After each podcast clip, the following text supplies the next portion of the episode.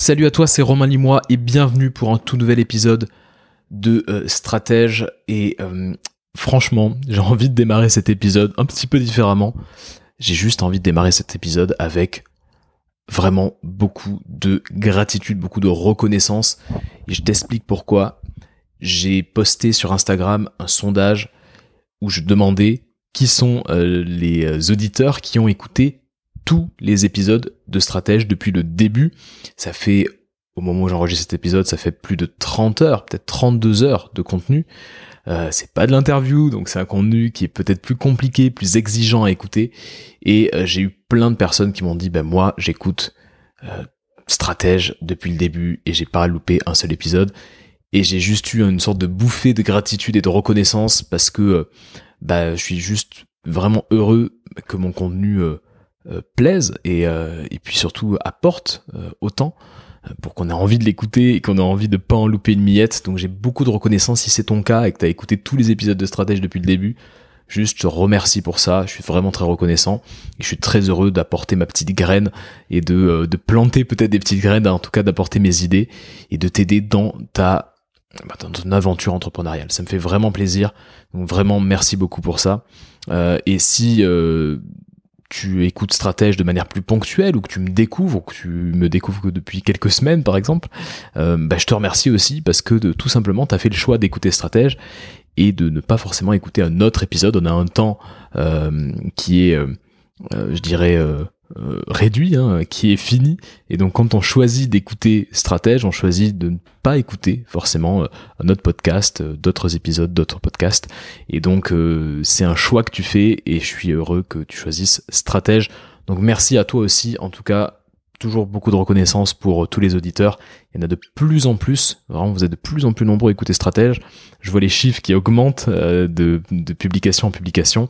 Et j'ai aussi de bons retours euh, donc voilà, si euh, le podcast te plaît et que tu veux me faire un petit feedback, viens me voir, dis-moi ce qui t'intéresse dans le podcast, ou laisse un petit commentaire, ou partage-le sur les réseaux.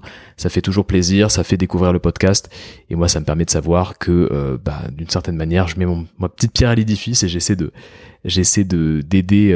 voilà, en tout cas, je t'apporte quelque chose. Donc Merci pour ça. Voilà, c'était la petite parenthèse reconnaissance, gratitude. Je pense que ça fait du bien quelquefois de le dire. Donc merci à toi.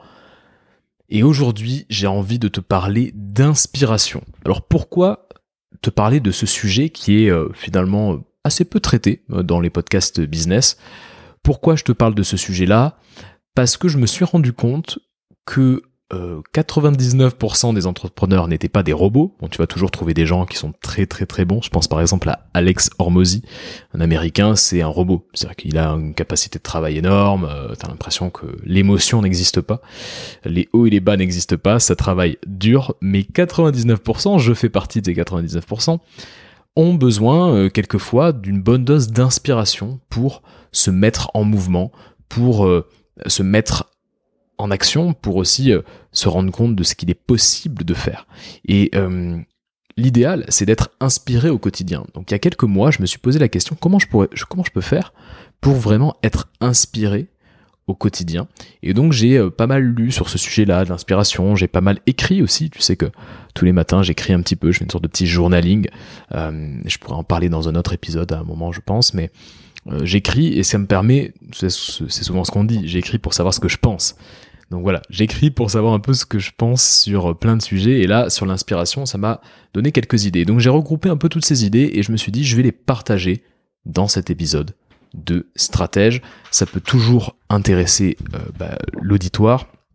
Et je pense que ça va te, ça va t'intéresser parce que, euh, comme euh, moi, j'imagine que quelquefois tu as envie d'être un peu plus inspiré. Alors l'inspiration, qu'est-ce que c'est? Bah déjà, c'est, ça se passe au niveau chimique dans ton corps. Euh, quand t'es inspiré, t'as une sorte de pic de dopamine, tu sais, qui est cette hormone du plaisir, un petit peu du, bonheur, euh, pic de dopamine quand euh, quand tu te sens inspiré. Donc déjà, ah, il se passe quelque chose dans ton dans ton corps, t'as as, une sorte de petit de petits frissons quoi. Euh, ça c'est la partie chimique. Et puis évidemment, être inspiré, c'est agrandir le champ des possibles. Ça c'est très très important. C'est hyper important et c'est directement corrélé à ta réussite entrepreneuriale. Être inspiré, c'est se rendre compte que la carte n'est pas le territoire. Se rendre compte que ce que tu pensais être ta réalité, en fait, n'est qu'un fragment de la réalité. Et qu'il y a d'autres possibilités, qu'il y a d'autres choses à faire, que le monde est beaucoup plus vaste que ce que tu pourrais croire.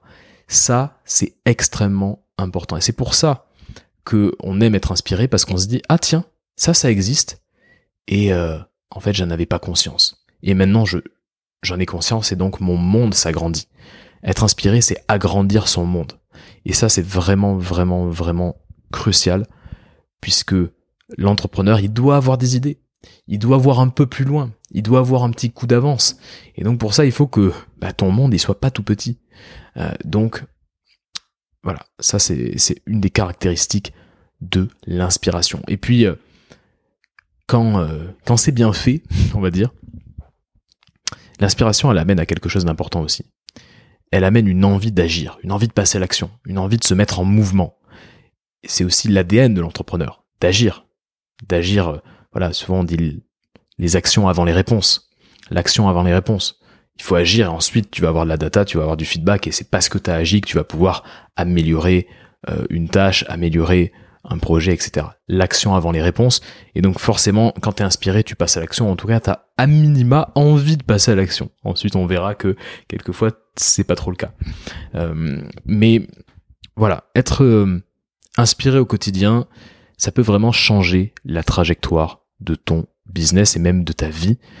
Et avant de démarrer dans le vif du sujet, de creuser un petit peu cette notion-là, j'avais envie de te parler d'une expérience personnelle quand j'ai démarré le coaching, évidemment, je cherchais euh, des, expériences, des histoires inspirantes qui allaient me permettre euh, justement euh, bah, d'être, de passer à l'action, de me mettre en mouvement en tant que coach.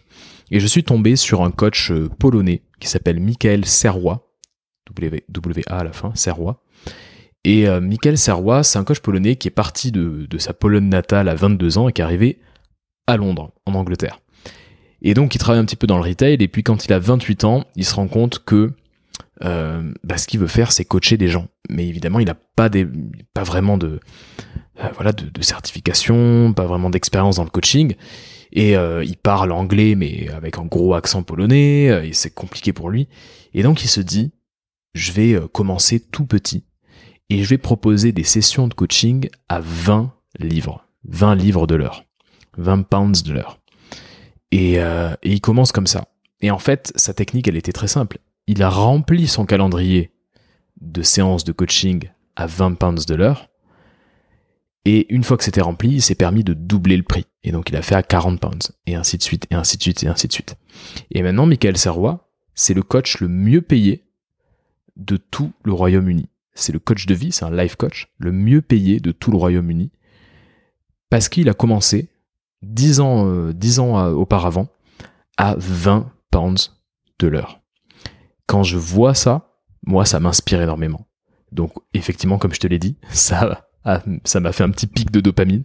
Ça m'a permis euh, de voir que d'autres choses étaient possibles. Le champ des possibles s'est agrandi. Ma réalité s'est agrandie. Je me suis dit, mais oui, en fait, je peux commencer par coacher à des tarifs qui sont vraiment en dessous du prix du marché. Mais le but n'est pas de vendre cher. Le but, c'est de coacher.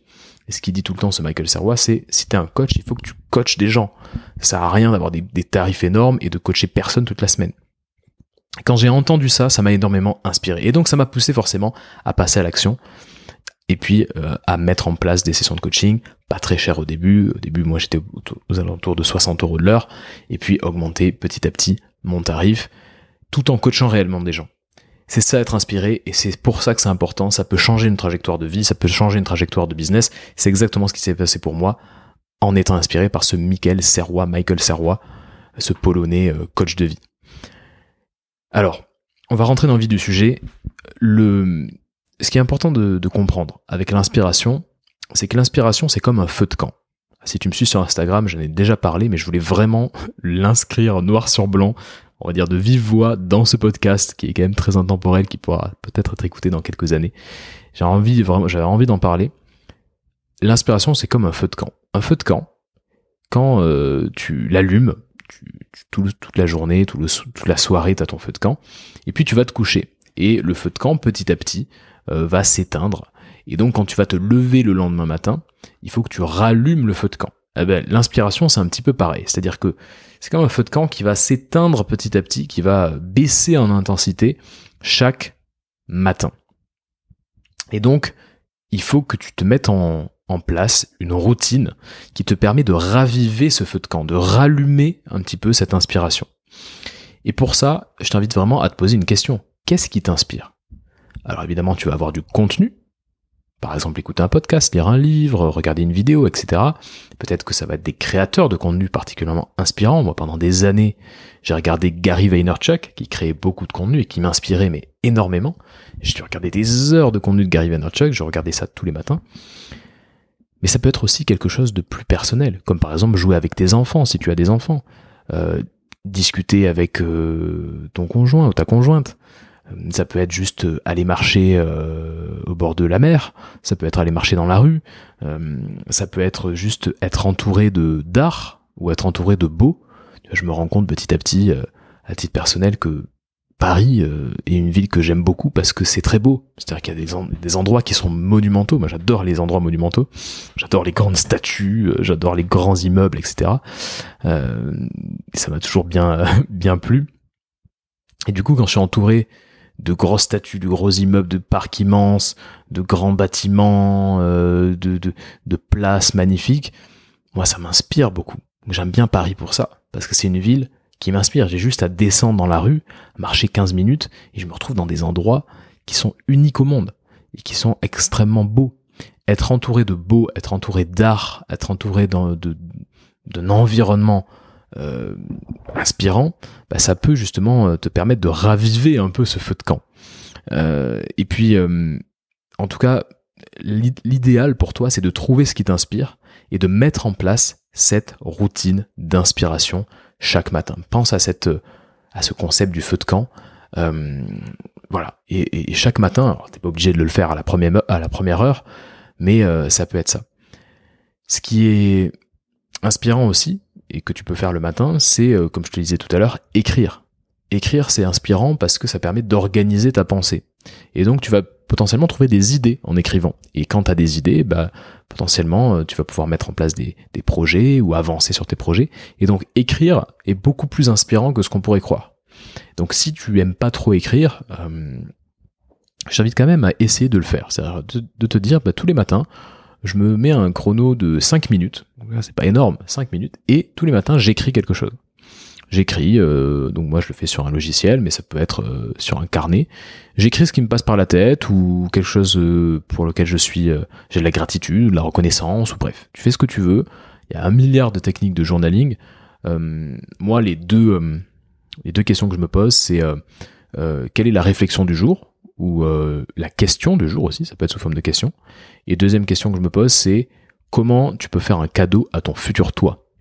Et souvent, ça c'est inspirant parce que ça te permet de te projeter et d'agir dans le présent pour te faciliter la vie dans le futur. Bref, routine d'inspiration, rallumer le feu de camp, qu'est-ce qui t'inspire vraiment? Pense à ça tous les matins.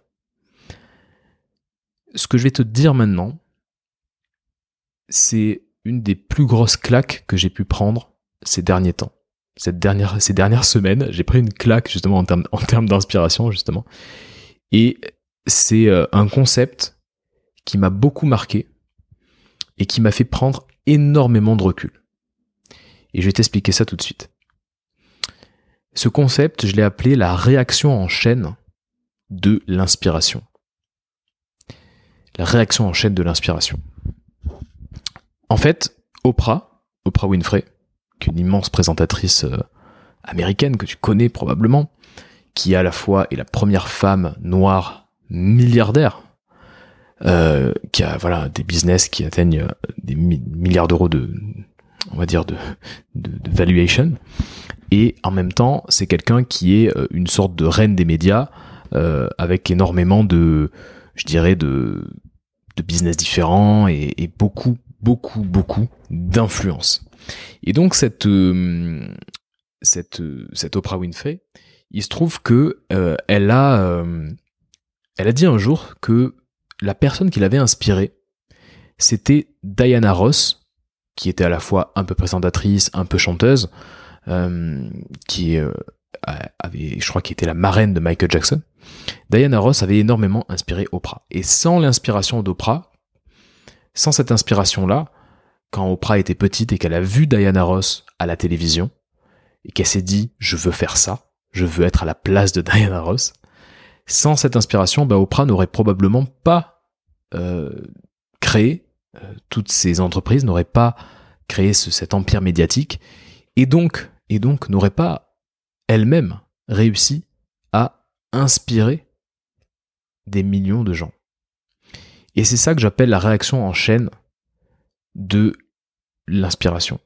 En fait, on peut chacun inspirer quelqu'un à son échelle, mais la réaction en chaîne, ça veut dire quoi? Ça veut dire qu'un événement conduit à un autre événement, qui conduit aussi à un autre événement, et ainsi de suite. Diana Ross a inspiré Oprah, qui elle-même a inspiré des millions de gens à faire des choses, à passer à l'action, qui eux-mêmes ont inspiré des gens, qui eux-mêmes ont inspiré des gens, et ainsi de suite. L'inspiration, elle, il y a une sorte de vitesse de circulation de l'inspiration qui est, qui est énorme en fait. Et donc, toi qui écoutes ce podcast et qui te met en action, qui partage cette mise en action, tu vas inspirer quelqu'un qui va peut-être lui aussi avoir envie de faire quelque chose, de se mettre en action, qui va lui-même inspirer quelqu'un, et ainsi de suite. À chaque fois que tu prends la décision de partager quelque chose d'inspirant sur une action que tu as pu mettre en place, sur euh, un projet que tu as, à chaque fois que tu prends la décision consciente de partager ça, peut-être que tu vas inspirer pas une personne, mais peut-être des centaines de personnes de génération en génération. Ça peut paraître complètement fou, mais Diana Ross inspire Oprah, qui inspire elle-même des millions de personnes. Qui a inspiré Diana Ross? Qui a inspiré la personne qui a inspiré Diana Ross Etc. Pose-toi ces questions. Cette réaction en chaîne là, c'est euh, peut-être un des concepts les plus positifs, les plus optimistes, les plus impactants euh, de, de, de notre monde actuel. Parce qu'aujourd'hui, partager quelque chose, ça devient simple. Tu prends ton téléphone et tu fais une story Instagram, par exemple. Tu prends ton téléphone, tu te filmes, tu prends ton téléphone, tu enregistres un podcast. C'est possible de partager. Alors comment être sûr que cette réaction en chaîne, euh, elle ait lieu ben, Il y a deux, deux actions, deux leviers. Le premier déjà, c'est réellement de passer à l'action. C'est-à-dire que si Oprah avait juste regardé Diana Ross en disant ⁇ Oh là là, c'est très très bien ce qu'elle fait ⁇ mais sans réellement passer à l'action, derrière, sans réellement elle-même essayer de faire ce que faisait Diana Ross, essayer de, mettre en place des, choses, bah, si elle était restée paralysée, immobile, sans rien faire, il n'y aurait pas eu cette réaction en chaîne. Cette réaction en chaîne se serait arrêtée.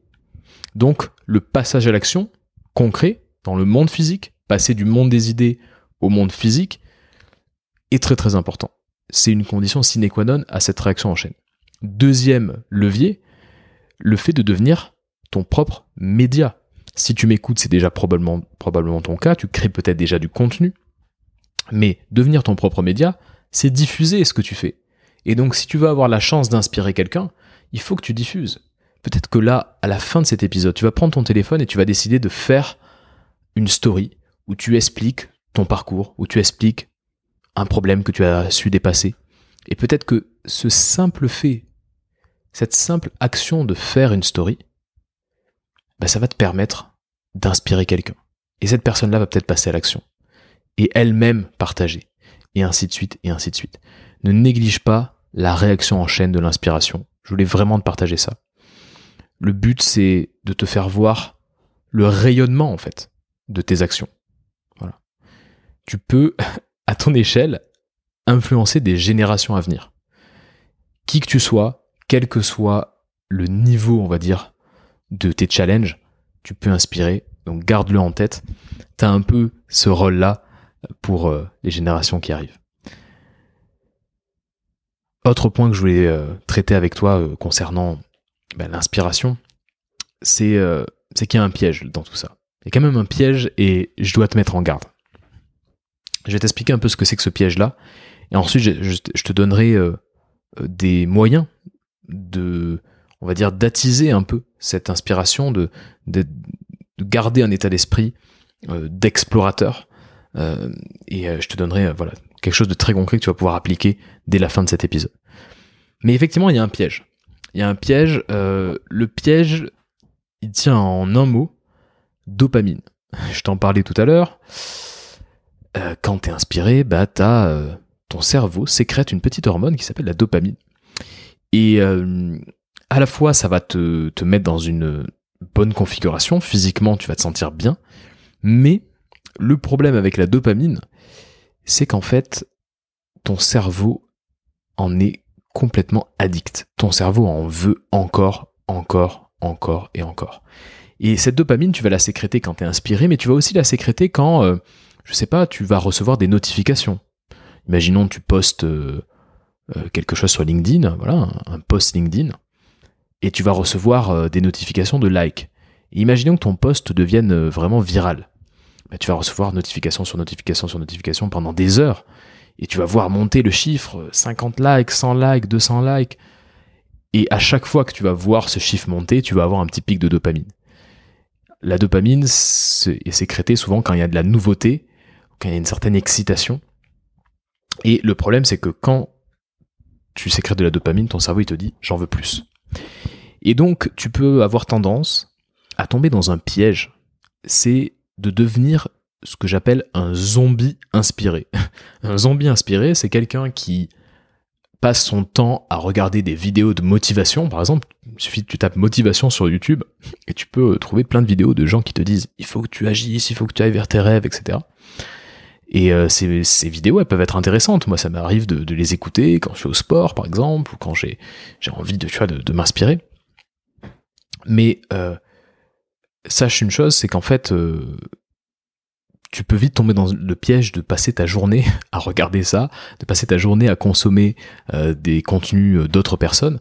Et euh, j'avais une connaissance qui me disait tout le temps Ah, il y a telle personne qui a fait ça, c'est incroyable. Ah, t'as vu telle personne, elle a, elle a mis en place ce, ce truc-là, c'est, c'est génial.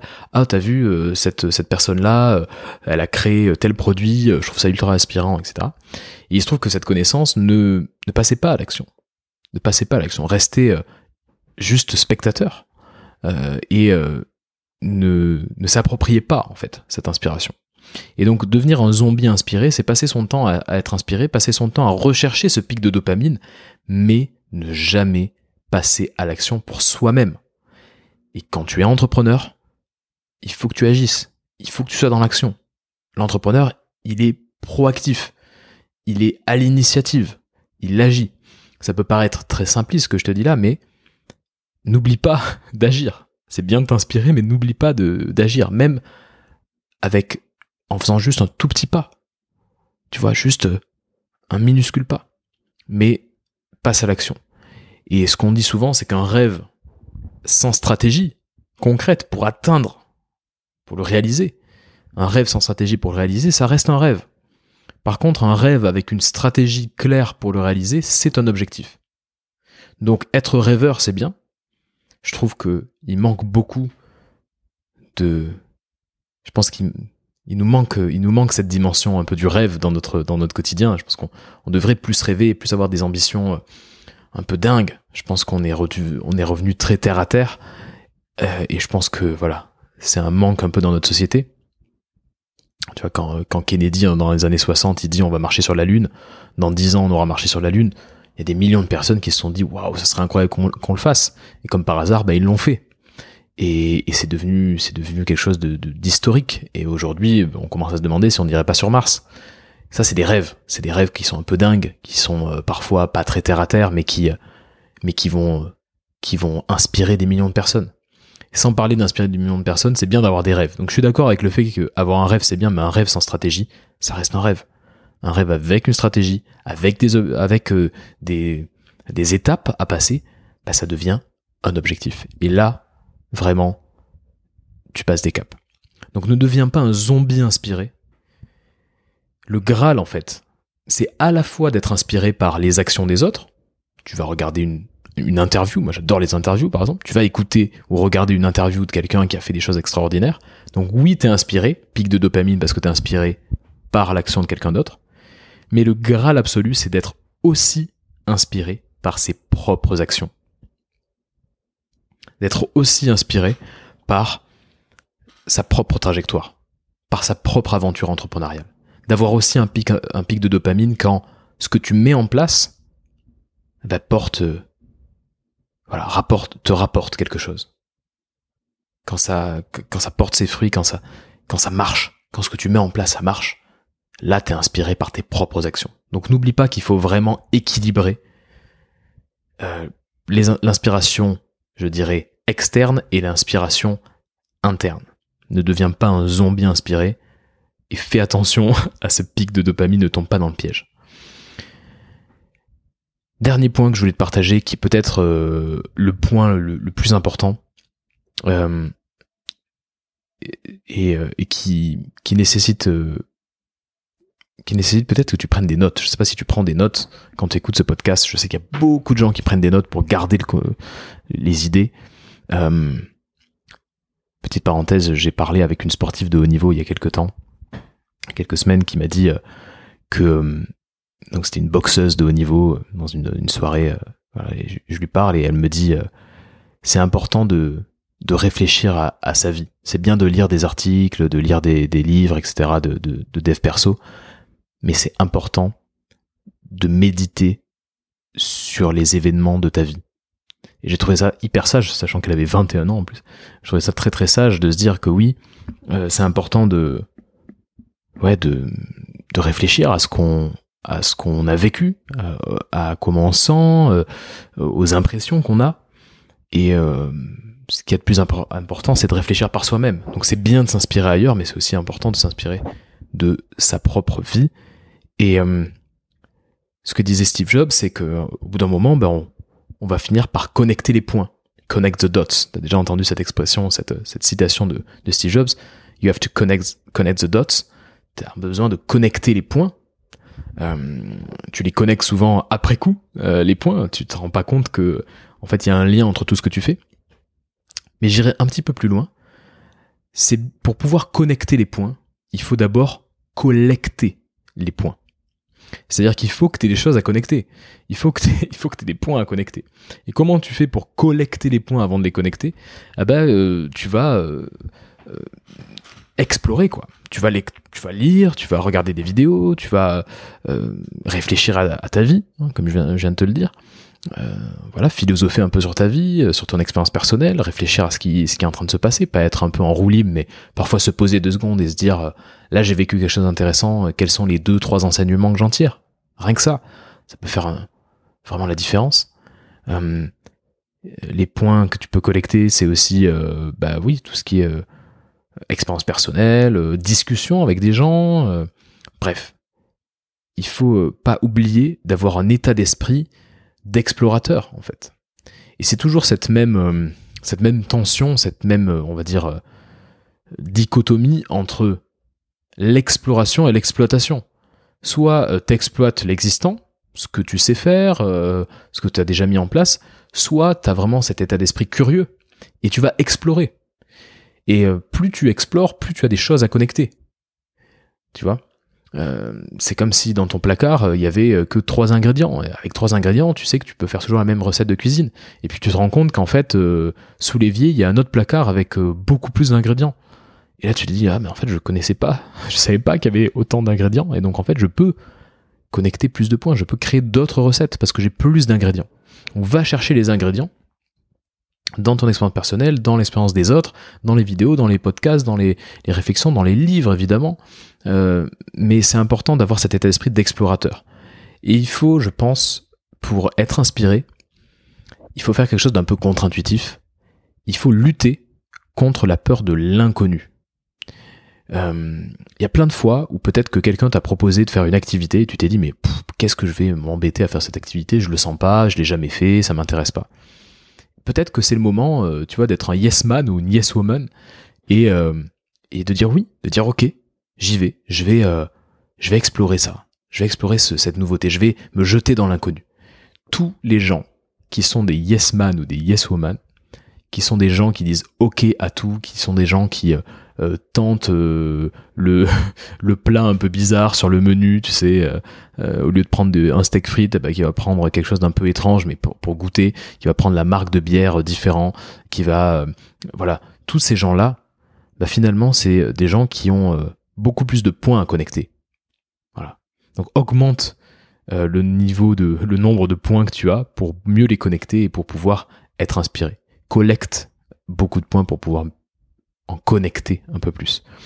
Euh, alors, si on est dans cette dichotomie exploration versus exploitation de l'existant, pour être un explorateur, euh, il y a plusieurs techniques, il y a plusieurs choses que je voudrais te partager. Donc il y a trois points que j'aimerais te, partager pour avoir cet état d'esprit d'explorateur et donc être inspiré au quotidien. Pour être un explorateur, déjà la première chose que tu peux faire, c'est étudier les gens qui, euh, enfin que t'admires en fait.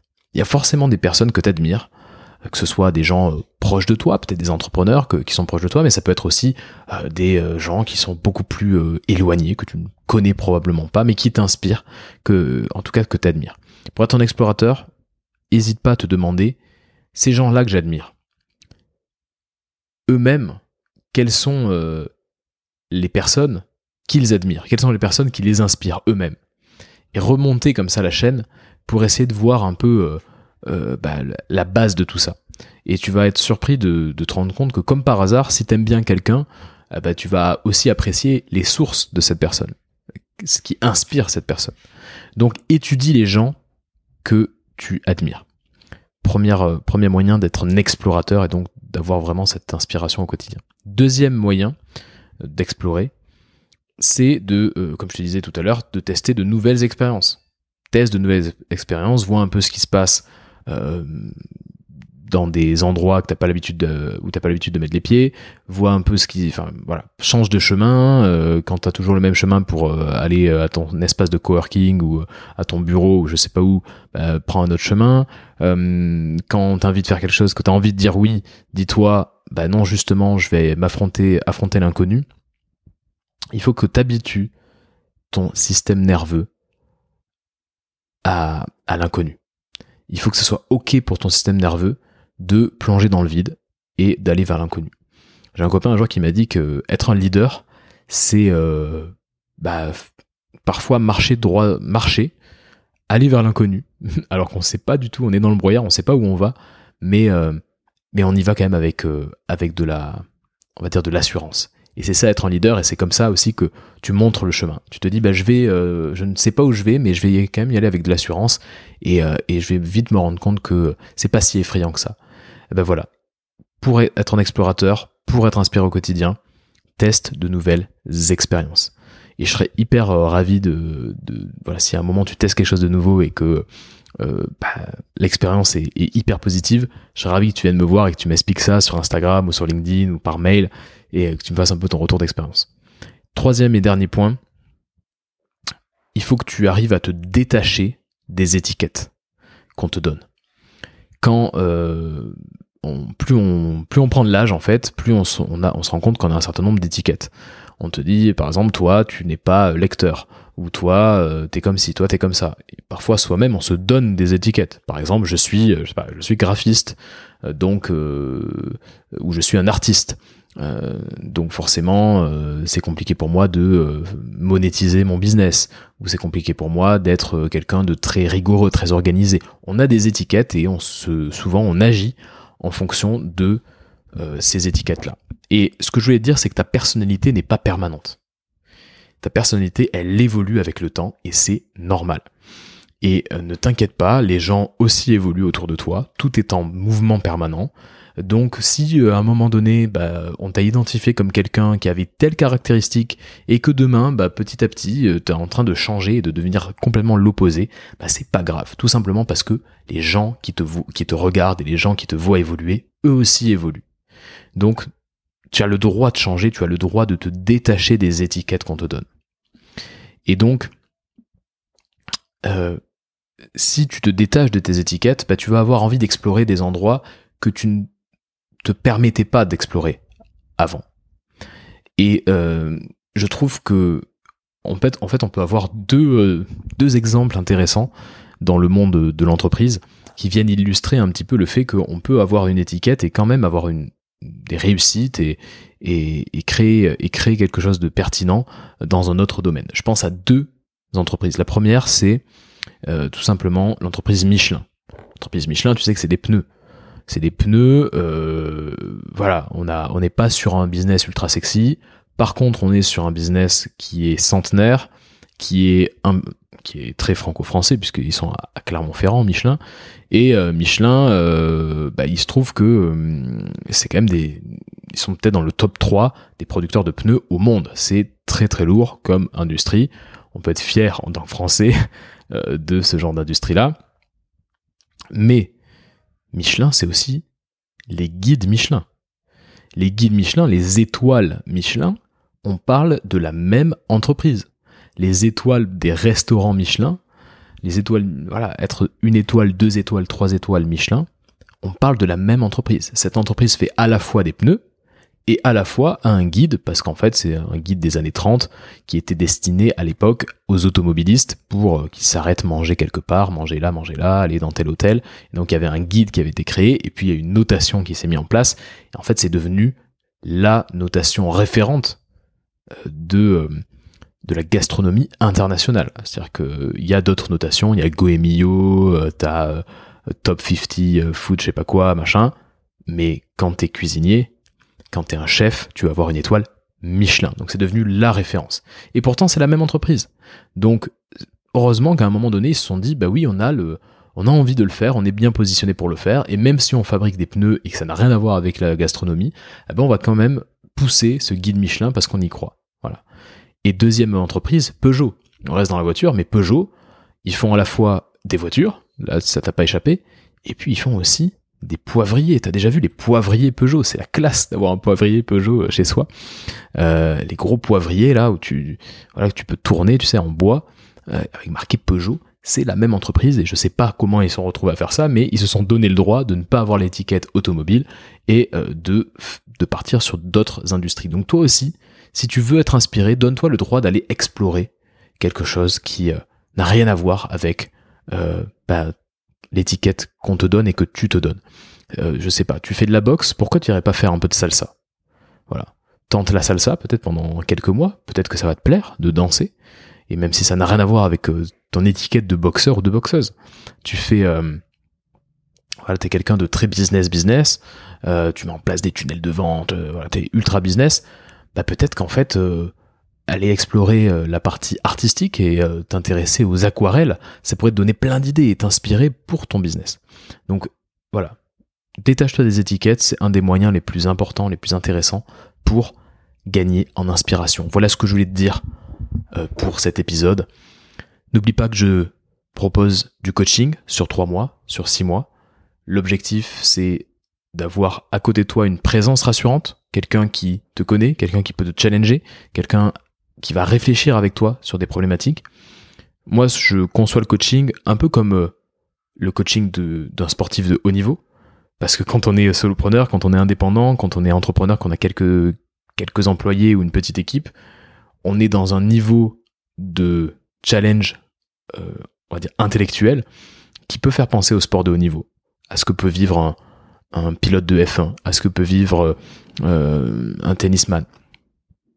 Et donc, le coach d'un sportif de haut niveau, il lui permet, il lui, il lui crée l'espace disponible, il lui crée l'espace suffisant à ce, à ce sportif, à cet athlète, pour qu'il puisse exceller, pour qu'il puisse atteindre ses objectifs, pour qu'il puisse performer. Moi, ce que je fais dans euh, mon coaching, c'est tout simplement du développement humain. On va travailler sur toi, du développement humain au service de la performance business. Le but, c'est que tu atteignes tes objectifs business, tu atteignes tes objectifs euh, en termes d'équilibre, en termes de structuration, en termes de projection, en termes de vision. Et on va travailler sur toi. Parce que c'est tu euh, si, tu veux, en fait, ton propre outil de travail. Ton corps, ton cerveau, ton hygiène mentale, c'est ton outil de travail. Et donc, on va travailler sur toi pour que tu puisses gagner en performance tout ça dans un cadre vachement sécurisé, vachement sécure. On va discuter ensemble, on va se voir sur trois mois ou sur six mois. Euh, et euh, ce que je t'invite à faire si tu veux avoir plus d'informations, c'est d'aller euh, cliquer tout simplement sur le lien avec les témoignages des quelques entrepreneurs qui m'ont envoyé des vidéos de témoignages. Je pense que ça peut te donner beaucoup d'éléments puisque chacun vit son coaching différemment. Sur ce, je te laisse. Je te souhaite une excellente fin de journée et à la semaine prochaine.